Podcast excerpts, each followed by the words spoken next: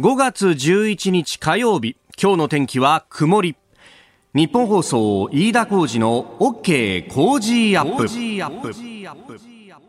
朝6時を過ぎました。おはようございます。ニッポン放送アナウンサーの飯田浩司です。おはようございます。ニッポン放送アナウンサーの新行市佳です。ニッポン放送飯田浩司の OK Cozy Up。この後8時まで生放送です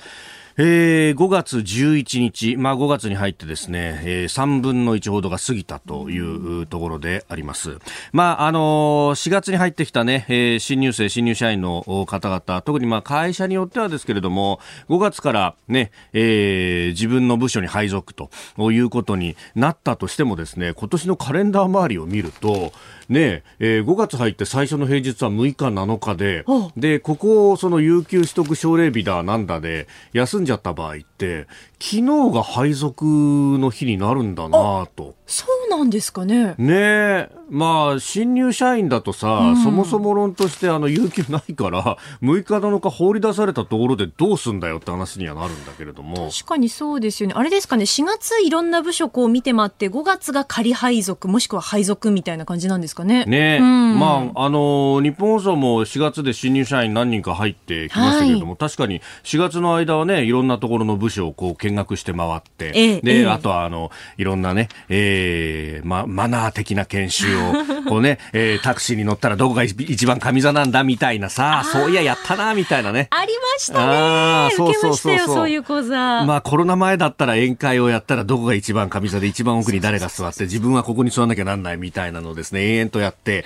で、あの、じゃあ一回、あの、ロールプレイでやってみましょうなんて言って、あの、大体しくじって怒られるっていうパターンでね。あと名刺交換の仕方とかも教わりましたね。そうそうそう。もう名刺交換なんかさ、どんどん下へ下がっていくからさ。そうなんですよ。そうそうそうそう。そのうちもう床にこう、名刺置くようにして交換するのかみたいにこうなってしまうという、ね、そうですね、えー、いやそこまではなくていいからとか、うん、クールに言われたりなんかしてね、いろんな研修を受けますけれども、はい、まあ、あのここで敬語を習うっていうね、えー、人もまああの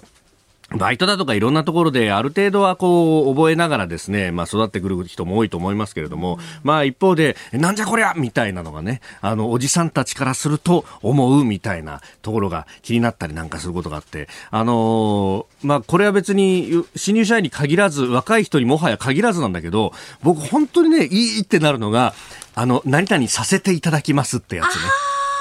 ええーますね。私、2004年に、えー、大学を卒業させていただいて、日本放送に入社させていただいて、そして、えー、何々という番組を担当させていただいて、お前どんだけさせていただくんだよっていうね。はい。えー、それについてですね、毎日新聞が今日オピニオンのところで、えー、そこが聞きたいさせていただくこう、こうは考えるというね、えー、法政大学の教授の椎名美さんという方に話を聞きながらですね、えー、何が起こってるんだというのを書いてます。なかなか興味深いなと。え、えー、このさせていただきます。人間関係において絶妙な距離を保てる言葉だと。相手次第のさせてくださるに比べると、させていただくの主語は私で、うん、えー、だから相手に触らずに済ます表現で、で、かつ、あの、上に動詞をつけられる、お話しさせていただくとか、え説明するっていうよりも、お話しさせていただく、説明させていただくという方が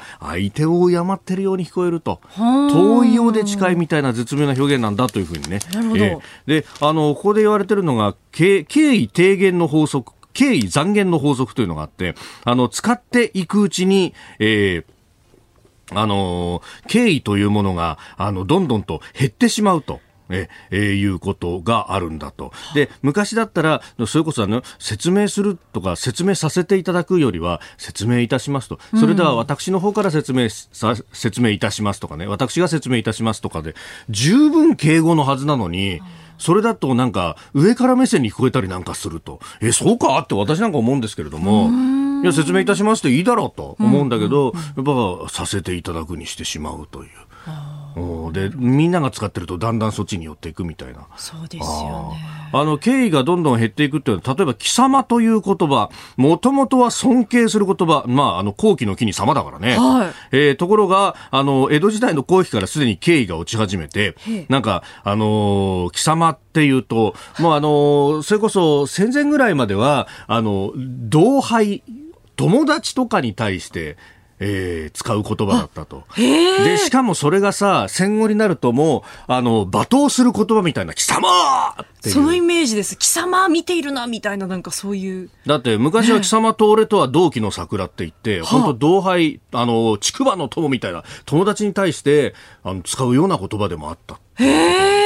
だから日本語っていうのはどんどん変わってってんだなと思うんだけれども。いや、でもね、あの、やっぱ、どうなんだろうね、さを去りながらってここで使おうとしちゃったんだけど、私はやっぱ古い言葉を使う人間なんだなっていうことを非常にええ実感させていただきました。あなたの声を届けますリスナーズオピニオン。この OK 工事アップはリスナーのあなた、コメンテーター、私、田新行アナウンサー、番組スタッフみんなで作り上げるニュース番組です。ぜひメール、ツイッターでご意見をお寄せください。今朝のコメンテーターは地政学戦略学博士の奥山正史さん。この後6時半過ぎからご登場です。えーまずは重要インフラにサイバー攻撃というニュース。えー世界で5割増ということが今日日経一面でも報じられております。まあね、あのパイプラインのサイバー攻撃で停止なんていうニュースもありましたからね。えーそれから7時の取り上げるニュースですが、韓国のムン・ジェイン大統領の演説、それから、えー昨日の衆参両院の予算委員会集中審議、菅総理大臣が東京オリンピック・パラリンピック実現責務だというふうに述べたというニュース。えーさらに EU がアストラゼネカ社製のコロナワクチン新たに発注しないと発表しております。えースコットランドの議会選挙、えーそれからミャンマー情勢性についても取り上げてまいります。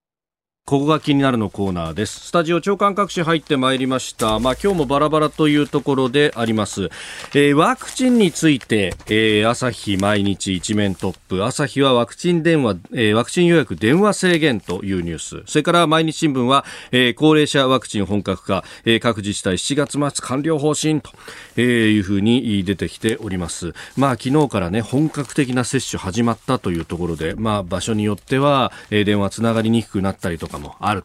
というところで、まあもともとそのつながりにくくなるんだから先に制限をしておくというようなこともあるようであります。まあね、先週、先々週あたりこの電話がっていうニュースは、えー結構取り上げられておりました。えーそれから、あーテレビ番組で放映された女性アスリートの競技画像をアダルトサイトに無断で転載をしていたということで、えーこの女子選手の画像を転載していた容疑者が逮捕されたというニュース、読売新聞が一面、えー著作権法違反容疑ということであります。まあ関連する事件のね、えー摘発というのは、まあスポーツ界でこういった問題、去年の秋ぐらいからあ問題化してきましたけれども、えー初めてだということであります。まあオリンピックを前にしてということもありますし、そんなことも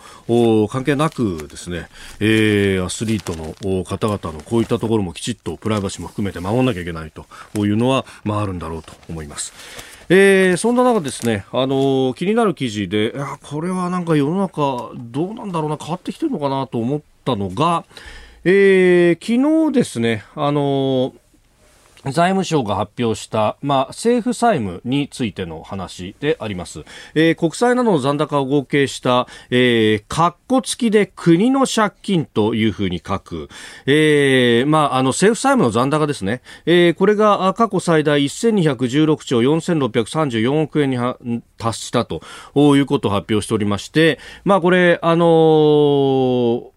各通信社があ結構大きく報じてるんですが、一方で、今日の経済面を見るとね、さすがにもうこのロジック通用しなくなったっていうのが分かってきたのか、えーベタ記事扱いでほとんど取り上げてないっていう新聞が多くてですね、えーえーそうなんです。あの、ようやくというか、まあ、あの、何度も何度もずっとここでも言ってきましたし、前の番組でも言ってきましたが、えー日本国政府が発行している国債の残高がこのいわゆる国の借金とされるものなんですけれども、で、えーこれをですね、人口の頭数で割って1人当たりいくらだみたいなことを、まあ大騒ぎして、だから借金返さなきゃいけませんみたいなことをですね、延々とキャンペーンし続けていたんですが、ええーいろんな人がですね、これは指摘しておりまして、ネット上ではほぼ常識のようにもなってますが、えーまあ、その国債というのは日本国政府の借入金で。で、えーしかもこの国債のおよそ9割を日本の国内で消費されていてでその大部分は日本の銀行が持っているということを合わせて考えるとじゃあ銀行はどうしてそんな金があって国債が買えるんだっていうと俺我々がですね、えーえー預けた金を回してるわけですよ。え、じゃあ何かと、元々の原資俺たちの金じゃねえかと。だからね、あの、一人頭の借金なんてまやかしで、いや、俺たちが貸してやってんだという話なわけですよ。だから、あの、その意味ではですね、え、えー、返さなきゃじゃなくて、返してくださいっていう話なだけであって、我々が何か焦るようなもんでも全くないと。で、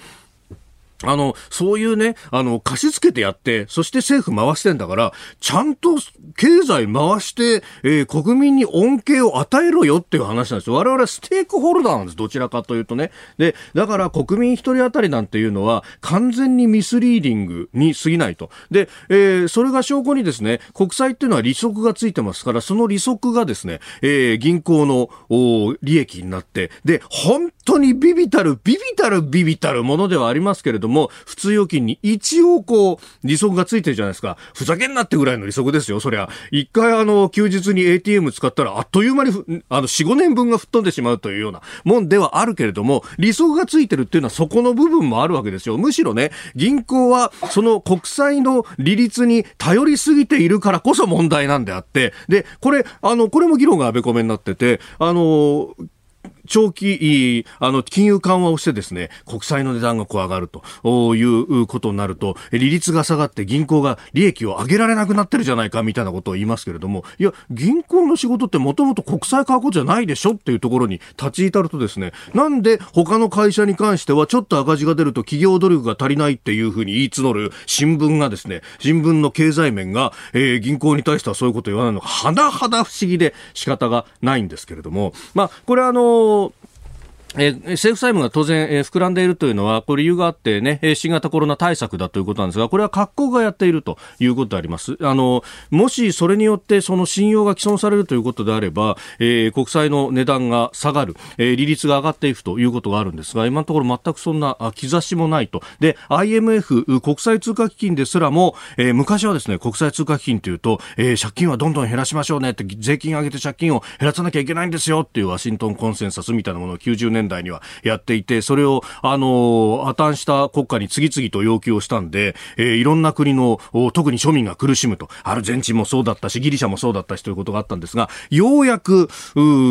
さすがにまずいよなってことにこう気づき始めたと。コロナで、えー、政府債務が膨らむということを心配する向きもあるかもしれませんが、今はどんどん出さなきゃいけませんよっていうのを、あの IMF 様すらおっしゃっているということがありますんで、ええー、まあ、あの、それが少しずつ浸透してきてはいるのかなということを、まあ、むしろ報じないことを見て、えー、思うという今日の経済面でした。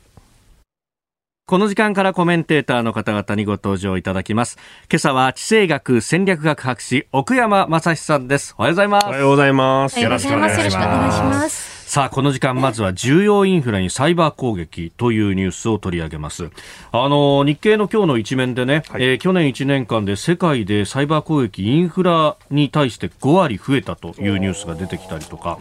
あとはあのアメリカのねコロニアルパイプラインというところの、えー、パイプラインが、えー、サイバー攻撃で止まっちゃったと。FBI アメリカ連邦捜査局はハッカー集団ダークサイドによる犯行と断定をしたと。そうなんですよね、これ、サイバー攻撃っていうのは、はい、これあの、サイバー、まあ、サイバーセキュリティをやってる方々には、もうだいぶ前から、あの認識されていた問題ですよね。で、僕はちょっとここで皆さんにご紹介したいというか、ちょっと映画の話をちょっとしたいと思うんですよ。映画？はい。あの、僕、これ何かというと、フィクションっていうのは、うんはい、結構その、未来の世界を結構うまく描いているというかですね、この一連のこういうサイバー攻撃がインフラに対して行われてるっていうのは、フィクションの世界に現実が追いついてきたという、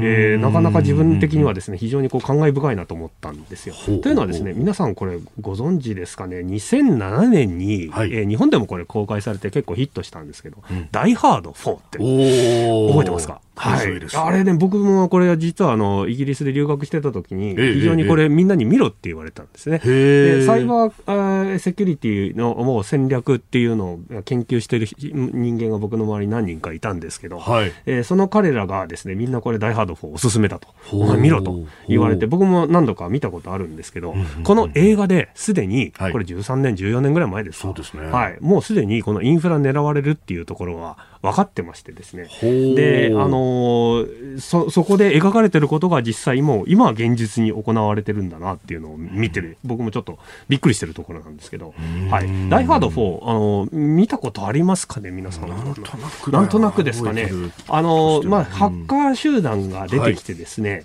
で、政府機関、えー、で公益企業ですか、まあ、金融機関とかにですね、えー、まあ、入ってきてですね、侵入してですね、ハッカーの人たち。で、いきなりまあ、アメリカ政府とかに一斉に攻撃仕掛けるんですけど、はい、実は最終的に狙ってるのは、えー、どっかの銀行の大量のお金という話で、そこに、えー、例のあの世界一運が悪い男と言われるジョン・マクレーンが出てきてですね、まあ、これはブルース・ウィリスなんですけど、えー、はい。えー、このブルース・ウィリスが出てきて、素手で立ち向かうという、ハッカーという新しい脅威に対してですね、はい、え素手で立ち向かう男みたいな、あの、まあ、描かれ方をするわけですよね。吹き替えだとクソタレってあそうです、そうです、そうです。えー、はい。で、それ今回、まあ、相棒がこの大、あの、ダイハード4の中で出てきてですね、コンピューターオタクの青年とともに、最終的にはその、え娘が、初めて娘が出てくるんですけど、娘がさらわれてっていうところで、最終的にそれでまあ戦うっていうことなんですけど、えー、あの F35 がね、初めて出てきたりとか、ね、戦闘機で、はい、狙われたりとかあるんですけど、はい、ここで極めて大事になってくるこの映画のテーマは何といってもそのインフラなんですよね。インフラ。はい。途中でですね、発電所とかですね、水道局などにハッキングをやっぱりサッカー集団が仕掛けて、そこで世界、あの、社会を大混乱に陥れるという、ことになるわけですよ。で、こういう姿はすでに、もう映画、2007年の映画で描かれてたわけですから、それ以前からもうすでに、あの、こういうこと起こるよねっていう話はあったんですけど、いよいよそれがもう現実として起こり起こりつつあるというか、もう起こってるということですよね。ねはい、いや、今、水道局って話出ましたけれども、はい、この日経の今日の記事にも、フロリダで2月に浄水施設が攻撃されて、えー、水酸化ナトリウムの濃度設計を通常の100倍にまで引き上げたありましたね、はい、ハッキング用に化学物質が有害水準にっていうことですよね、はい、しかも水道ですもんね。水道はもうわれわれのねあの生活に直結してきますので、はい。ままあ、狙われるのがインフラだというのが、もう明示されていたのが、いよいよこの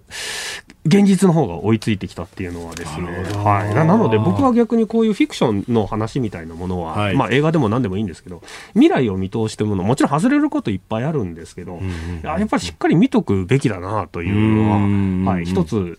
映画とかは見逃せないなと。そうですね、常に思ってる部分がありますね。これも相当、ね、対応として何をするっていうのは人も貼り付けなきゃならないですとか、はい、いろいろやらなきゃならないですね。大変な時代になりましたね。はい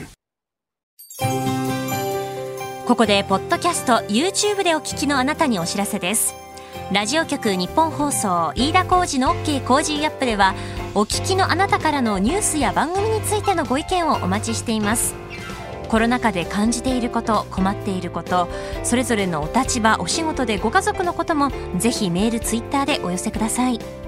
あなたと一緒に作る朝のニュース番組飯田浩司の OK Cozy Up。ニッポン放送の放送エリア外でお聞きのあなたそして海外でお聞きのあなたからの参加もお待ちしています。あなたと一緒にニュースを考える飯田浩二の OK 工事アップ。今朝のコメンテーターは地政学戦略学博士奥山正史さんです。改めましておはようございます。おはようございます。よろしくお願いします。では、7時台最初のニュースはこちらです。任期残り1年韓国のムン・ジェイン大統領が北朝鮮との平和構築に意欲を示す韓国のムン・ジェイン大統領は昨日就任4年に合わせて演説を行い、えー、任期残り1年が北朝鮮との永続的な平和を構築するための最後のチャンスと考えていると表明しました。えー、そして北朝鮮の核・ミサイルプログラムをめぐる協議が停滞する中行動に乗り出す時だと訴えております。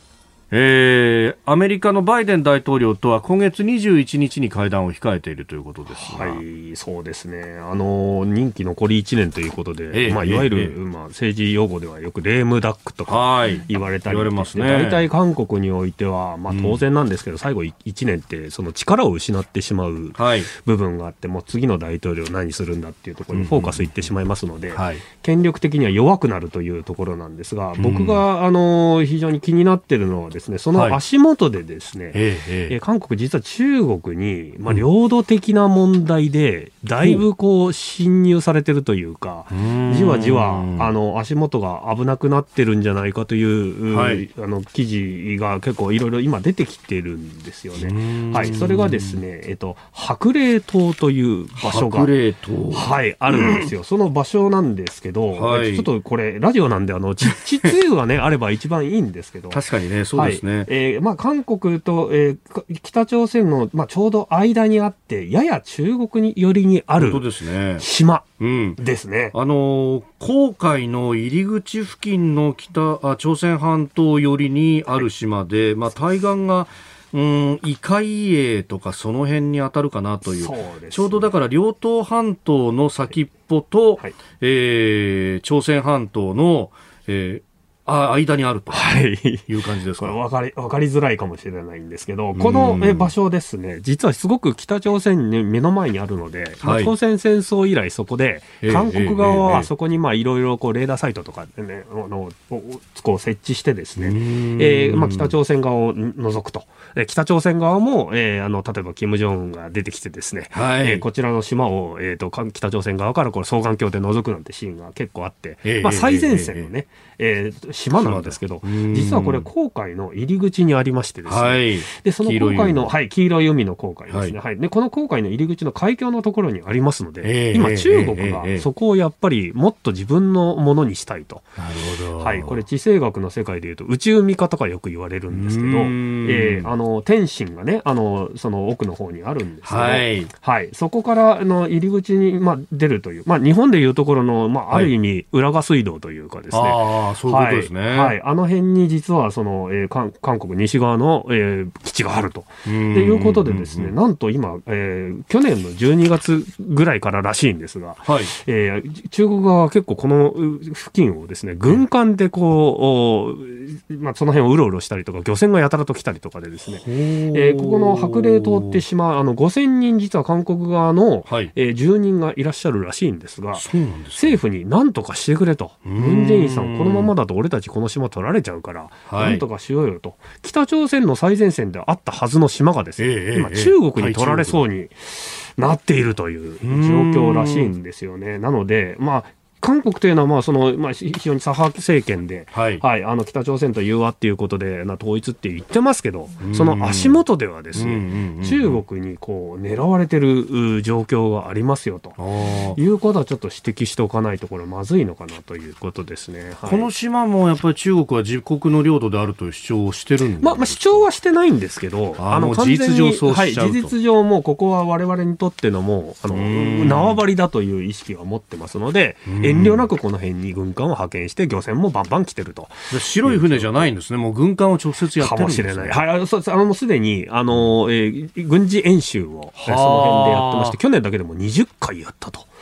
いう話がありますので、この海域だけで20回軍事演習をしている、はい、本当に大変ですよね、まあ、この付近、はい、あのいろいろ、えーと、これ、その今、非常にあの足元でその、えー、はい、実は中国に、えー、押し込まれているという状況があるということは、ですね韓国側はこれ、うかうかしてられない状況だよねっていうことは指摘しておきたいところですよね。しかも今のムン・ジェイン政権は、アメリカとの関係だって決してよくはないと言われてますよね、はい、そうなってくると、本当、安全保障関係者は、韓国の安全保障関係者はすごく危機感を持ってると。いうことらしいですね。でもやっぱりここで米韓同盟があると、はい、であのもしこの島をに手がかかるときには、はい、まあ、基本的には守らなきゃってことになるけれども、はい、これ、ある意味、尖閣だとか、あるいは台湾海峡とか言われてますけれども、ここって、その、ある意味、試金石になるかもしれない。かもしれないです。なので、あの、尖閣や僕は南シナ海などよりも、はい、まず先にこちらの案件が動くかもというふうに、我々ちょっと注目してこなきゃいけない場所かなと。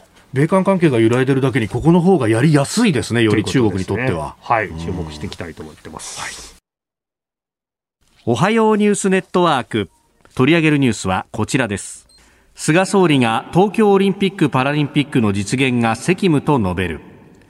国会では昨日衆参両院の予算委員会で菅総理大臣と関係閣僚が出席し集中審議が行われました。菅総理は東京オリンピック・パラリンピックの開催について国民の命と健康を守り安全安心な大会が実現できるように全力を尽くすことが私の責務だと述べ開催を目指す考えを重ねて強調しました。えーまあ、あのワクチンの話であるとかさまざ、まな、ねえー、ことが議論されました。オリンピック・パラリンピックについては相当いろんなあところで質問されております。はい。大変ですよね、あの、うん、いやただ実感としてですね、はい、僕の実は横須賀にいる親戚まあ、後期高齢者の方なんですけど、はい、えー、オンライン受付が始まりまして、えー、5月27日にですね、はい、1回目の、まあ、1回目って言ってたんで、ファイザーの方のなるほど、えー、接種が始まると、あのやっぱり僕の、ね、周りの人間がそういうふうに、えー、ワクチンの接種始めるっていうのが、ニュースを聞くとですね、あ、い、よいよ来たかという実感がね、はい。うちの義理の両親が新潟にいるんですが、すでに2回目の予約を取って、本当ですか ?6 月の末には完了するんだという。これ、あの、各自治体にとりあえず1ロット以上まず配るっていうのがあると、なるほど。そうすると、あの、人口の少ない地方部の方が早めに終わるっていうのは前から言われてましたけど、実際そうなんだなって、ね、みたいですね。なんか沖縄の方なども、はい、ツイッターとか見てると、離島ではすでに2回目完了という話も出てきてるということで、いよいよ来てるなと思うんですけど、はい、僕はやっぱりですね、この、一番大事なのはですね、日本ってやっぱり、まあ、多数の方が、慎重論だとは思うんですよ、はい、はい、ワクチンに関して。だから大手メディア的に見ると、やっぱりワクチン怖いよっていうのが、なんか少し報道で出てきたのがあったので、はい、日本の国内でその早くワクチン打てっていう声があまりなかったのがちょっと気にかかってたなという部分があるんです。まあ、慎重論なんですけど、はい、僕は一応本当に社会悪としてのですね、やっぱ陰謀論、ワクチン陰謀論を言う人たちがやっぱり、まあ、わわずかな数だと思うんですけど、いると思うんですね。彼らをちょっとなんとか勘弁してほしいなというのは、常々思ってる部分があるんですよ。はい、というのはですね、アメリカでは今現在、あの、特に学校らしいんですけど、はい、学校が今最前線。あのワクチン、反ワクチン派とワクチン推進派の戦いの場所になっていて、はい、あそうなんです、ね、はい。で、不思議なことで、これフロリダの、えー、とてもですね、裕福な人たちが入る、私立の学校らしいんですが、はい、そこで今、えー、学長とかがですね、えー、自らですね、えー、えー、ワクチンを拒否しようというか、はい、あのワクチン陰謀論が結構今出てきてですねなぜか意識高い系のお金持ちの人たちの方が、ワクチン会議論というかワクチン陰謀論はまっちゃうパターンが多いらしいんですよ。これなんでなんですかねっていう話なんですけど、えー、あの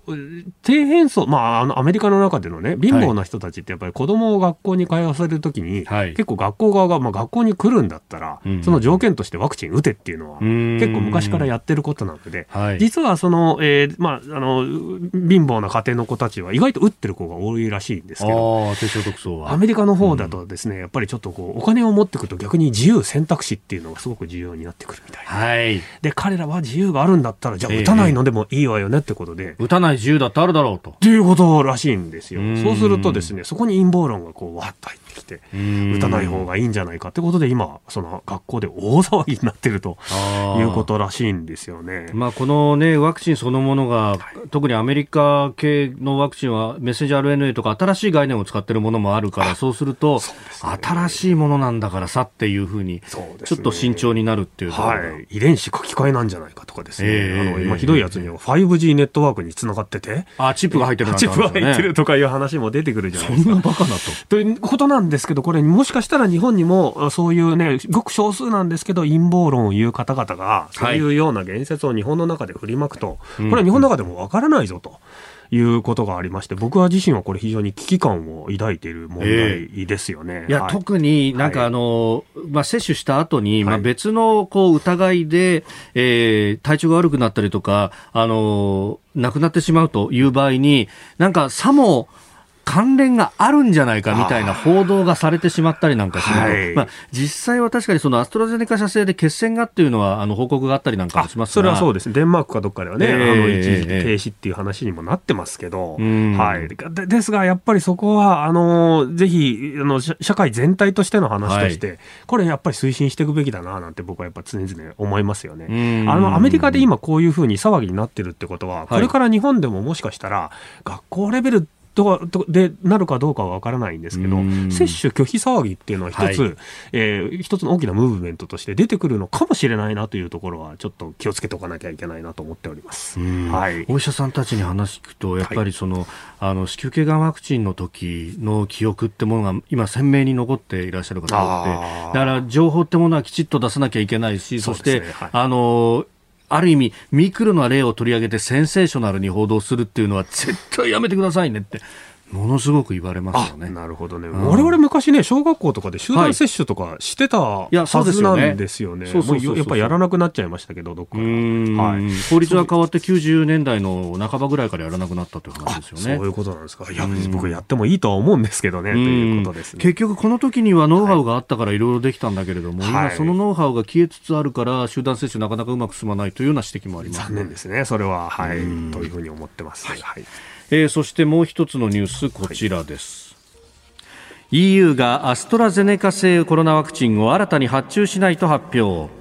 EU ヨーロッパ連合のブルトン委員は9日フランスのラジオ局のインタビューの中でアストラゼネカ社製のワクチンについて契約が終わる今年の6月以降追加の注文をしていないことを明らかにしました。現在 EU は供給の遅れなどを理由にアストラゼネカ社アストラゼネカ社を提訴しておりますまあ、これも、まあ、あとはそのワクチンの特許の話なども含めて、はい、えー、アングロサクソンの国々と、えー、その他の国々が対立してるんだというような解説記事も出ています、はい、まあ、これに関してはやっぱりわどうしても我々気になるのが、はい、えー、オリンピックとの関連ですよね。えー、そうですね、はい、オリンピック、これ今のところは一応開催されるという方向性で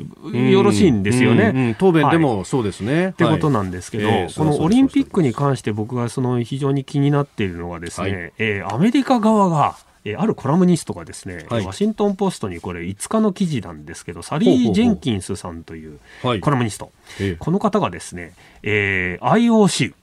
国際、えオリンピック委員会ですか、はい、えこれに対してとんでもない 詐欺集団だと。とんでもない詐欺集団ですね。はい。あの、コストがかからないと、えー、ホスト国に持ちかけるんですけど、結果的には常に2倍の予算が超過してると。はい。これは彼らはもうとにかくぼったくりなんだということを言ってですね、なんと、あの、えー、IOC のあのバッハ会長に対して、はい、えー、ぼったくり男爵だと。ぼったくり男爵はい。はい。これ英語で言うとバロン・フォン・リッパー・オフっていうふうに言ってるんですけど、ええ彼ら、やっぱりその我々このアメリカのコラムニストが言ったことは何かというと、うん、やっぱオリンピックって日本ではあまり言われないんですけど、はい、欧州のまあ、特にフランス語圏の人たちを中心とする、貴族がやっている怪しいビジネスだという、貴族ビジネス。認識がね、あるんですよね。で、アメリカ人ってその逆にその欧州の貴族に対するやっぱ反感みたいのがあって、はい、そういう記事でこういう形でぼったくり男爵っていうふうに厳しく書いてきたのかなっていうのが非常に印象深かったんですけど、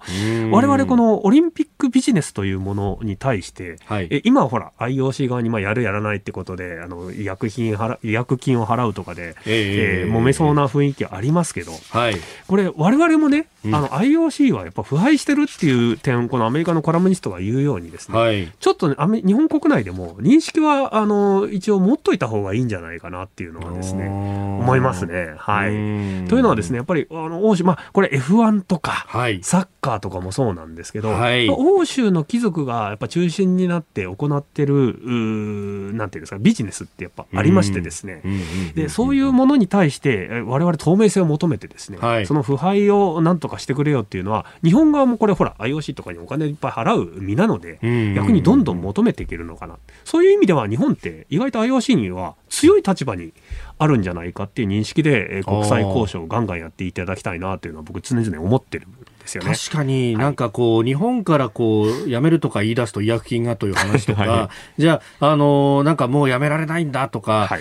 あの、日本が意思決定する余地はもうないみたいな感じの風潮がありますけど、実際、やらないってなったら困るのお前たちだろ貴族さんよ。そうそうそうそうです。はい。これはあの IOC の腐敗を逆にこうやってアメリカ側が堂々と指摘してくれてますので、ええこれを機にですね、日本側も政府の関係者はですね、これ有利に使えると。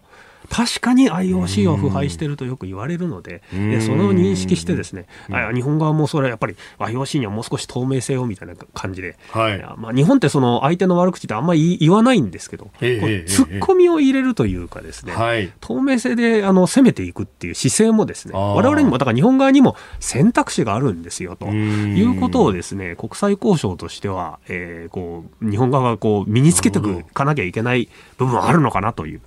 ことがありますよね。透明性って言ったら誰も反対できないですね。反対できないですね。ところが IOC にはないということで、えー、いくらでも突っ込めると、はい、ね。以上、おはようニュースネットワークでした。続いて、教えてニュースキーワードです。スコットランド議会選挙。イギリスからの独立の是非が大きな争点となったスコットランドの議会選挙は8日開票作業が完了し独立を掲げる勢力が過半数を獲得しました129の議席をめぐって6日に投票が行われたということなんですが、えー、独立を、まあ、掲げるスコットランド民族党 SNP というところが64議席を獲得したということであります。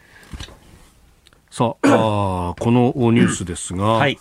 まあ、スコットランドね、あのかつて独立の投票やってましたよね。はい、あの2014年ですね。はい、あのやりましてですね、あのその時の瞬間、あの日本に訪れてた僕イギリスの先生のですね、ええが一日あのそのまさにその2014年のその独立投票の当日、はい、えー、あの日本でカンファレンスやってきた時に僕も月とかでいろいろその辺をうろうろしてたんですけど、あの独立があのスコットランドの独立しなかったよと言ってことで大喜びしてたっていうのをちょっと僕見てたんで、感慨深いんですけど、はい、その独立投票2014年の9月ですね、はい、はい、44対55ということで、独立が否定されたんですよね、この時に。はいところがその2年後、うん、2016年今度6月になるとですね、ブレグジットの投票があったわけじゃないですか。イギリスの EU 離脱。はい。EU を離脱するということになって、これギリギリ、しかもこれで、えー、あの、51対48っていう、本当に大接戦なんですけど、はい、えー、分離独立すると、はい、あの、EU から抜けるんだということで決定しましたよね。はい。これでですね、逆にスコットランド側の人たちが今怒ってるという状況が、はいはい、作用、反作用の本当に反作用が今出てきてると。いうことで、スコットランド側に今、独立の機運が非常に高まっているというのが非常に印象的でしたね。これって、はい、そのなんか、イギリスが EU から出て独立するんだったら、それでいいじゃないと思いがちなんですが、はい、スコットランドって、あの独立の、はい投票の時って EU とやっていくから俺たちは独立していいんだっていう論調でしたよね。ですよね。だからやっぱりこう、はい、EU 離脱っていうのは許しがたいってことになるわけですそういうことです。イングランド側に引っ張られてですね、はい、あの、俺たちそんなに独立に付き合いたくないという意識が非常に強いようですね。はい。我々ちょっとここで、えー、の、まあ歴史的な経緯もいろいろあるんですけど、はい、イギリスって我々一般的に言いますけど、えー、この国って実は4つの連合国、うんうんうん、連合王国ということで United Kingdom とい。う UK とか言われる国じゃないですか。あ中心になるのはやっぱロンドンのあるイングランドなんですけど、はい、えー、スコットランドとあと北アイルランドっていうのが別にあってですね、うん。うん、あとウェールズってこれあの、意外にあの知られないというか日本でまあマイナーなんですけど、はい、ロンドンの方から東の、あ西の方にですね、はい、まあ、あの電車で2時間ちょっと行くとですね、実は別別の国があるんですよね。で、あの、ウェールズの国っていうところはですね、あの、すごくあの言葉も別のウェルウェリッシュという言葉を、ウェールズ語。はい、ウェールズ語を使っててですね、はい、あのー、すごく独自の文化を持ってるということで、なんと公用語もそこでなんか最近こう、教えられるような学校も出てきたということですね。あの、今回の、えー、そのブレグ、2016年、今から4年、5年前の投票を機にですね、はいうん、なんとこのスコットランドと、ま、あの、えー、と、ウェールズの方で、独立の機運が高まっているという状況が、ウェールズでも独立の機運が高まってきてるんですね。はい。これがびっくりなところなんですけど。なんかウェールズって言うと皇太子殿下のところだから、そんな独立はしないんじゃないかとかっていうことなんですけど、そうでもないね。やっぱりその辺のね、王室の考えとは別に、やっぱりそこにいらっしゃる方々、民族は、あの、独自のやっぱ見解を持ってると。僕なんかこういう話を見るとですね、歴史の大きな流れとして、やっぱり、あの、イギリスっていう国はですね、まあ、スコットランドと一緒にこう、世界に出てってですね、世界中の国を、まあ、ある意味分断していったという経緯があ。るわけじゃないですか。植民地経営としてですか、はい、例えば、まあ、インドですけど、はい、インドからあのイギリスが今度抜けていくときに何をしたかというと、はい、パキスタンを、まあ、パキスタンとインドを仲悪くして逃げるとか、いうことをやって、今度パキスタンが今度その東パキスタンって、まあ、今のバングラデシュとあ一緒にあのこう独立戦争をいろいろやったりとかしてですね、なんかイギリスが入っていったところって、その、必ず分分裂させて逃げるというか、そういうパターンです。まあ、まあ、単純に言えばその世界を分裂させてきたのがイギリスだということは、まあ、ある程度ちょっと言える部分がなきにしもあらずかなというところじゃないですか。世界に対してやっぱりその世界を分断してきた帝国が、であるイギリスがですね、なんと、その、因果応報っていうのがこれあるのかどうか分かりませんけど、最後は自分たちもこの分裂の危機に戻ってきてしまってるっていうのは非常に皮肉な話だなといつも僕思うんですよね、この話を聞くとですね。植民地経営するときに少数派に権限を与えて多数派を統治させるっていうことで、はい、中の分裂や分断や対立で、イギリスに火の粉が来ないようにしてきた。ってきてたんですね。はい。すごくいやらしいやり方というんですけど、彼らにとってはその効率のいい植民地経営、えー、まあ、自分たちを潰し合ってくれるんだったらそれが一番いいみたい。な。はい。で、そういう、そういうあの怪しいことをやってきたですね、はい、イングランド、イギリスが、実は最終的に自分たちがその分裂になってる。まあもちろんそういう神様がいるかどうかわからないですけど、えー、国際政治の神様がいるとしたら、えー、ということなんですかね。因果応報として逆に自分の方に、世界を分裂してきたイギリスが最終的には自分を分裂の危機にある。はい、なかなか、こう、巡り合わせっていうのは不思議だなといつも感じております。今になって包摂と言い出してもなかなかそういかないってとこですね。はい。えー、今日のキーワード、スコットランド議会選挙でありました。続いて、ここだけニューススクープアップです。この時間、最後のニュースを、スクープアップミャンマー軍が民主派政府などをテロ組織に指定。クーデターで全権を掌握したミャンマー軍は民主派勢力が発足させた独自の政府や防衛隊などをテロ組織に指定し民主派への弾圧をさらに強めていますミャンマー軍がテロ組織に指定したのはアウン・サン・スー・チー氏を支持する民主派勢力が発足させた国民統一政府や市民を守る独自部隊国民防衛隊などです。また今回指定された組織に接触した人はジャーナリストも含め処罰の対象となります。いやミャンマー情勢は本当、はい、市民の殺害というのも700人を超えてきているというすごいですね。大変なことになってきてはい、拘束された人がもう4000人近いということでですね、えーまあ、日本人の、ね、ジャーナリストの北角さんも北角さんそうですね、はい、僕はあのこれあの挙国一致政府という、これは民主勢力側ですか、はい、はい、軍事政権が対立する、えー、勢力に対して、テロ組織に指定したという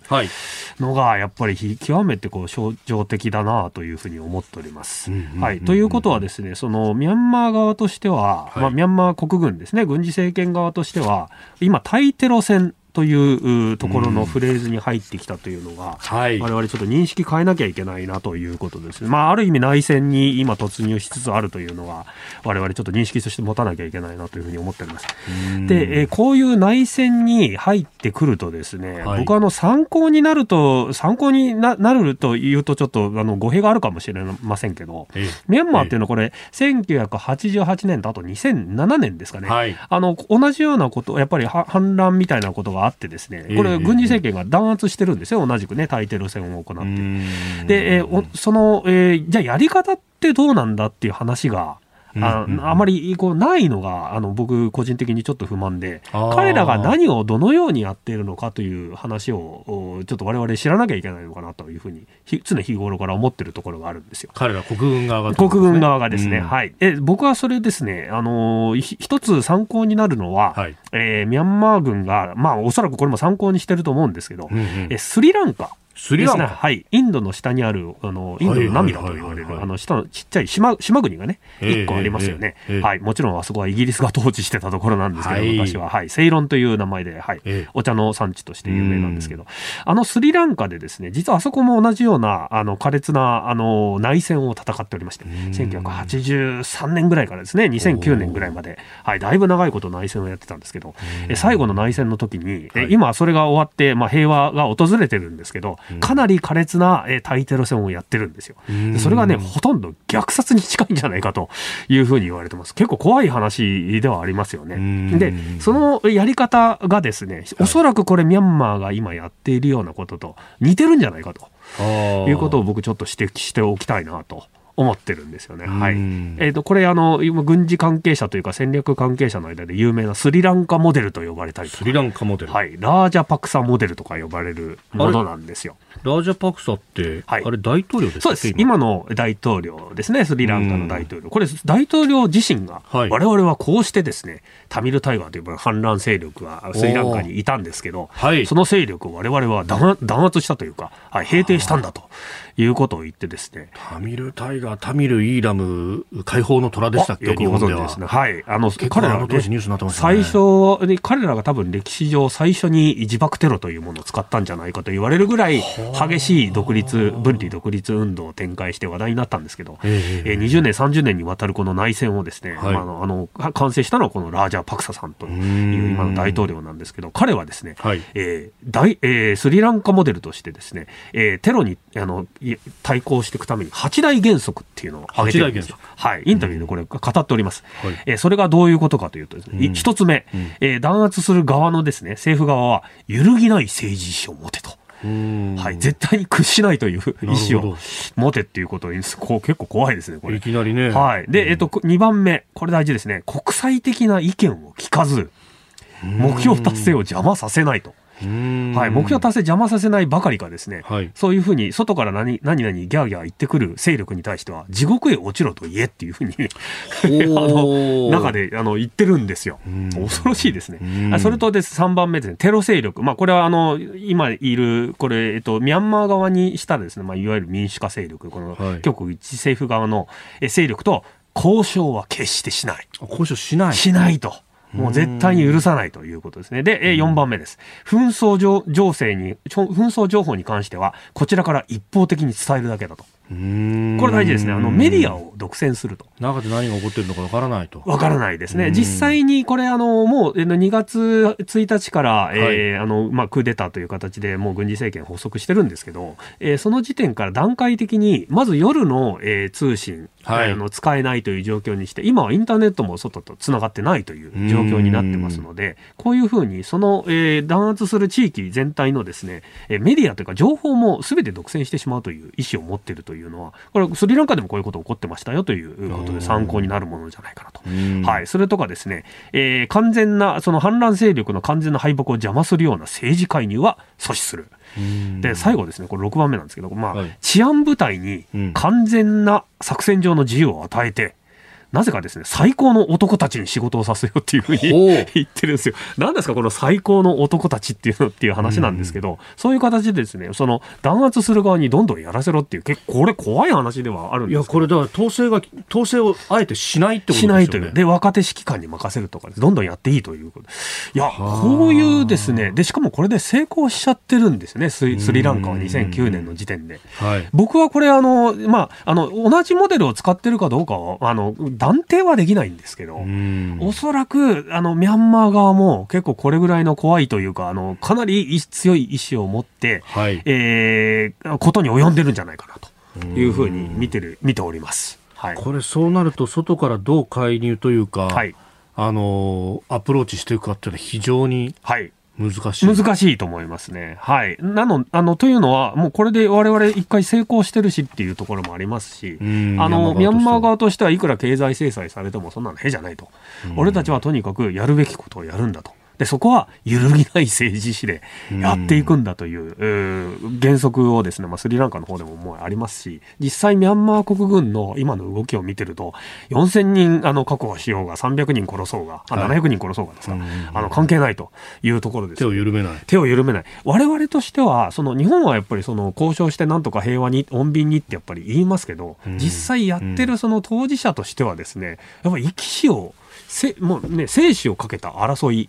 ということになりますので、はい、こういう厳しい現実が展開されてるっていうのは、日本側としてはあまりね、こう伝わってこない部分ではあるんですけど、そういう考えを持ってる人たちが現実にいて、しかも実行されてるっていう現実は、我々ちょっと知らなきゃいけないんじゃないかなっていうのは、やっぱ思ってる部分がありますね、僕は。はい、しかもこの8大原則で、例えば1個、2個欠けたとしても、目的は、はいはい達成できちゃうんじゃないかなとふと思ったのが、はい、これ香港も似たような形でその通りですね、はい、あの、ね、民主化勢力と交渉はしてないですね。で、はい、あの情報、メディア独占はできなかったから、いろんなことが伝わってはきましたけど、はい、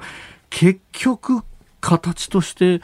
あそこが民主的な自治というものがほぼ取り上げられてしまう形になってしまった、はい、そうですね。はい。で、まさに揺るぎない政治意志、最初の。はい。これが、あの、北京の、はい。あの、北京の意思っていうところは貫徹されてる部分がありますし、国際的な意見を聞かない。まさにここじゃないですか。はい。目標達成は結局邪魔させてないですよね。はい。香港でも一緒ですし、はい。そういう意味では、もしかしたらこれ中国も、似たような考えを持っていてっていうところはあると思いますね。これそう考えると、はい、その90年代にあったような、はい、そのあの予防的な介入みたいなことをしないと結局ダメとかそういうことになるんですかね。もしくはですね逆に民主化勢力は本当に武力を持たないと、えー、ただもうこれ単にこういうふうに弾圧されてされるだけになっちゃうっていうところ完全な内戦にということはい。ということですね。いや実際にやっぱりインタビューとか見てると、その民主化勢力側もこれはやっぱ我々も武力を持たなきゃいけないっていうふうに普通に明言してますのでこれは普通にこのまま考えてもまた内戦になっちゃうよね。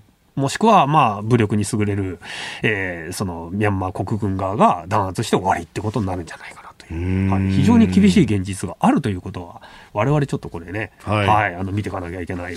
思っていかなきゃいけない部分なのかなと。そしてそれに国連も含めて無力であると。そうですね。はい。それはあの国連の介入も認めないっていうふうに原則の中でやっぱ言ってますし、まあそれは確かにその通りだろうなということなんですよね。はい。えー、ミャンマー情勢についてもお話しいただきました。このコーナー含めてポッドキャスト YouTube ラジコタイムフリーでも配信していきます。番組ホームページご覧ください。ポッドキャスト YouTube でお聞きいただきましてありがとうございましたあなたと一緒に作る朝のニュース番組飯田浩二の OK コージーアップ。東京有楽町のニッポン放送で月曜日から金曜日朝6時から8時まで生放送でお送りしています。番組では公式 Twitter でも最新情報を配信中。スタジオで撮影した写真などもアップしています。コメンテーターのラインナップ放送した内容の書き起こしインスタグラムや飯田浩二アナウンサーのポッドキャストなど詳しくは番組ホームページでチェックしてください。そしてもう一つ飯田浩二アナウンサーが「夕刊富士」で毎週火曜日に連載中。飯田浩二の「そこまで言うか」こちらもぜひチェックしてください。